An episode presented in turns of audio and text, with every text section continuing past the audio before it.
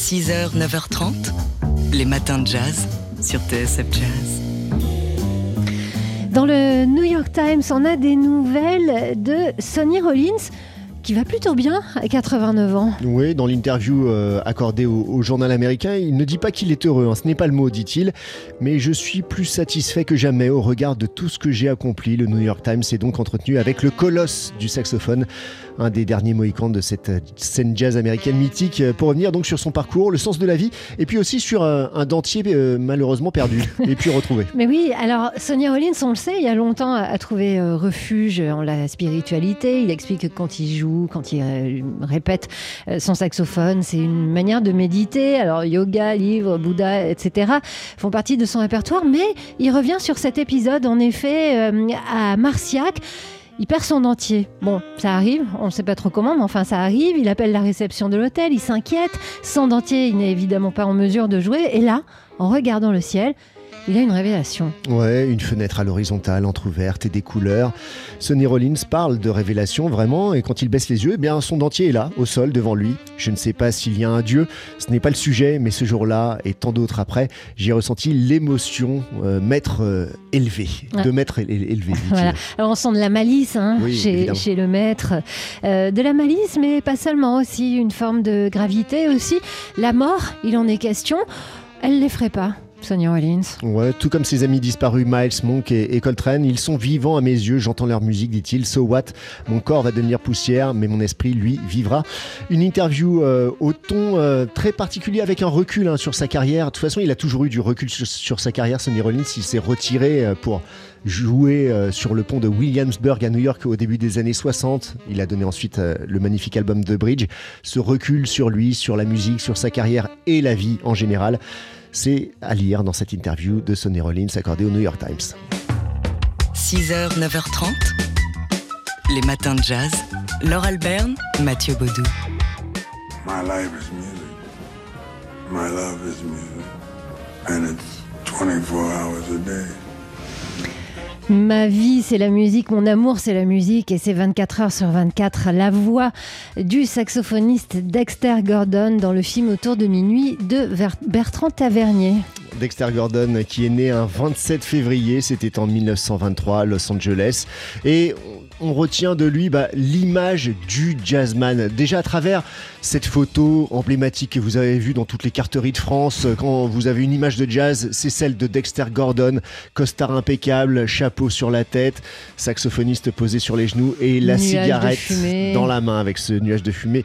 Une, euh, une photo euh, d'Herman Léonard, euh, bien connu. Et puis c'est l'image du musicien de jazz aussi à travers ce film de Bertrand Tavernier qui est sorti en 1986 autour de minuit. Qu'il a embauché pour euh, crever l'écran hein, aux côtés d'Herbie Ils ont euh, enregistré une musique euh, pour l'occasion, une musique composée par Herbie Hancock et qu'on écoute tout de suite pour se souvenir en ce 27 février de Dexter Gordon.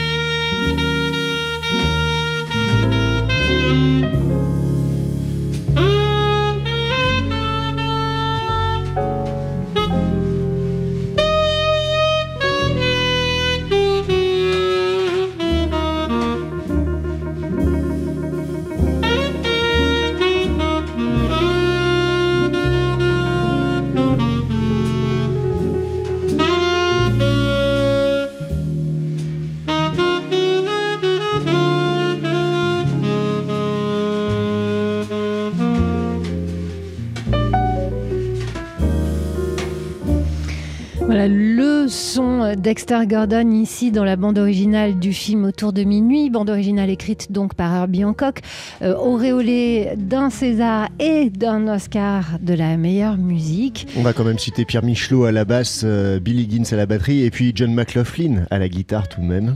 Voilà, donc euh, on, avait envie ce matin pour évoquer la figure de Dexter Gordon, de se souvenir de ce rôle qu'il a joué devant la caméra de, de Bertrand Tavernier. Un film qui a marqué l'esprit des jazz fans. Oui, et à noter qu'un hommage sera rendu euh, à ce film. Euh, ce sera lundi prochain à 21h au Sunside à Paris avec euh, Bruno Rousselet, Julie Sori, Olivier Tman, Michael Chéret et en invité Michel Pastre. 6h, 9h30, les matins de jazz. Laure Alberne, Mathieu Baudou. C'est jeudi, on parle d'art dans les matins de jazz avec cette exposition à voir en ce moment à Périgueux.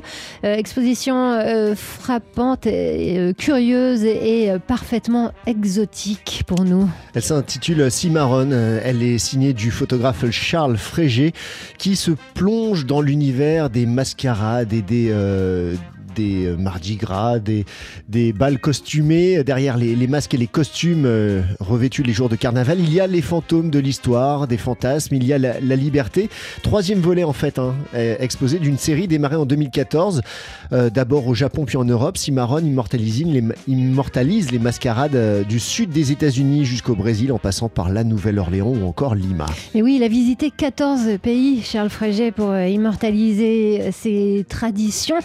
traditions euh, qui, qui mêle euh, bah, un peu tout, le mélange des cultures et aussi celui des religions qui tourne volontiers en ridicule euh, le, catholicisme imposé par les, les colons dans, dans, les pays colonisés et aux esclaves africains. Et donc ça donne des forces, des, des, formes complètement diverses, très colorées, souvent, très velues aussi, pas mal.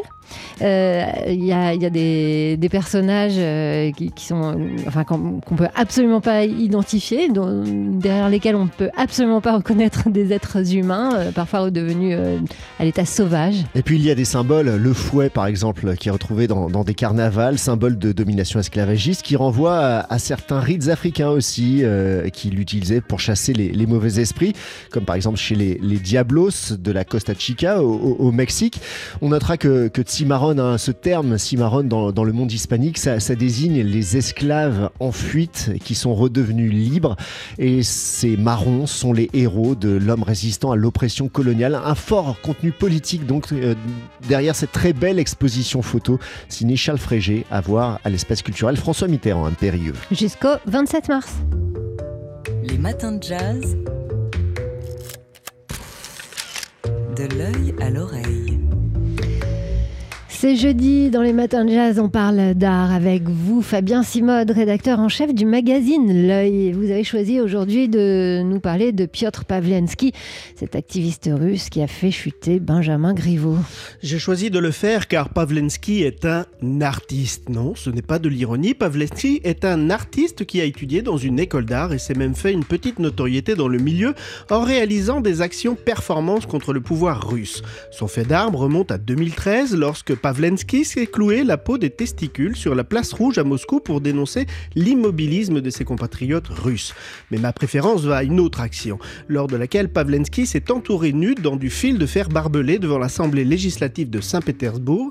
Intitulée Carcasse, cette performance dénonçait le système répressif russe. Un comble pour les forces de l'ordre qui ont dû le désincarcérer en faisant attention bien sûr de ne pas le blesser. Mm, mm, ça fait mal. Alors s'agissant d'actions politiques de ce type-là, est-ce qu'on peut vraiment parler d'art C'est la question. Ben oui, dans la mesure où Pavlensky s'inscrit dans une tradition d'œuvres et de performances contestataires. Prenez le radeau de la Méduse de Géricault. Ce grand tableau du Louvre, peint en 1818, raconte l'histoire du naufrage d'une frégate survenue deux ans plus tôt et qui avait entraîné la mort de 160 marins, dont 147 abandonnés sur un radeau de fortune. En cela, le radeau de la Méduse est un tableau politique. Plus récemment, en 97, Marina Abramovic s'est installée sur un tas d'os de bœufs sanguinolents qu'elle a sous soigneusement nettoyés à l'aide d'une brosse. Dans cette performance intitulée Balkan baroque, l'artiste serbe dénonçait les massacres commis en Yougoslavie. Là encore, il s'agit d'un art politique et contestataire. Oui, mais alors là, donc on, parle de vidéos intimes d'un candidat euh, aux élections. Est-ce qu'on peut toujours parler d'art, même politique? Bah, Pavlensky pense en tout cas que c'est de l'art. Au contraire de moi, ce que je demande dans mon éditorial ce mois-ci dans l'œil. En publiant ces vidéos, l'artiste commet au moins trois erreurs. D'abord, il ne met plus en scène son propre corps mais celui d'un autre, ce qui est pourtant la condition première de ce que l'on appelle l'art actionniste. Deuxièmement, en s'en prenant à un candidat et non plus à un système, Pavlensky bascule dans le militantisme politique. Il quitte le champ universel de l'art pour celui du récollement de comptes individuel.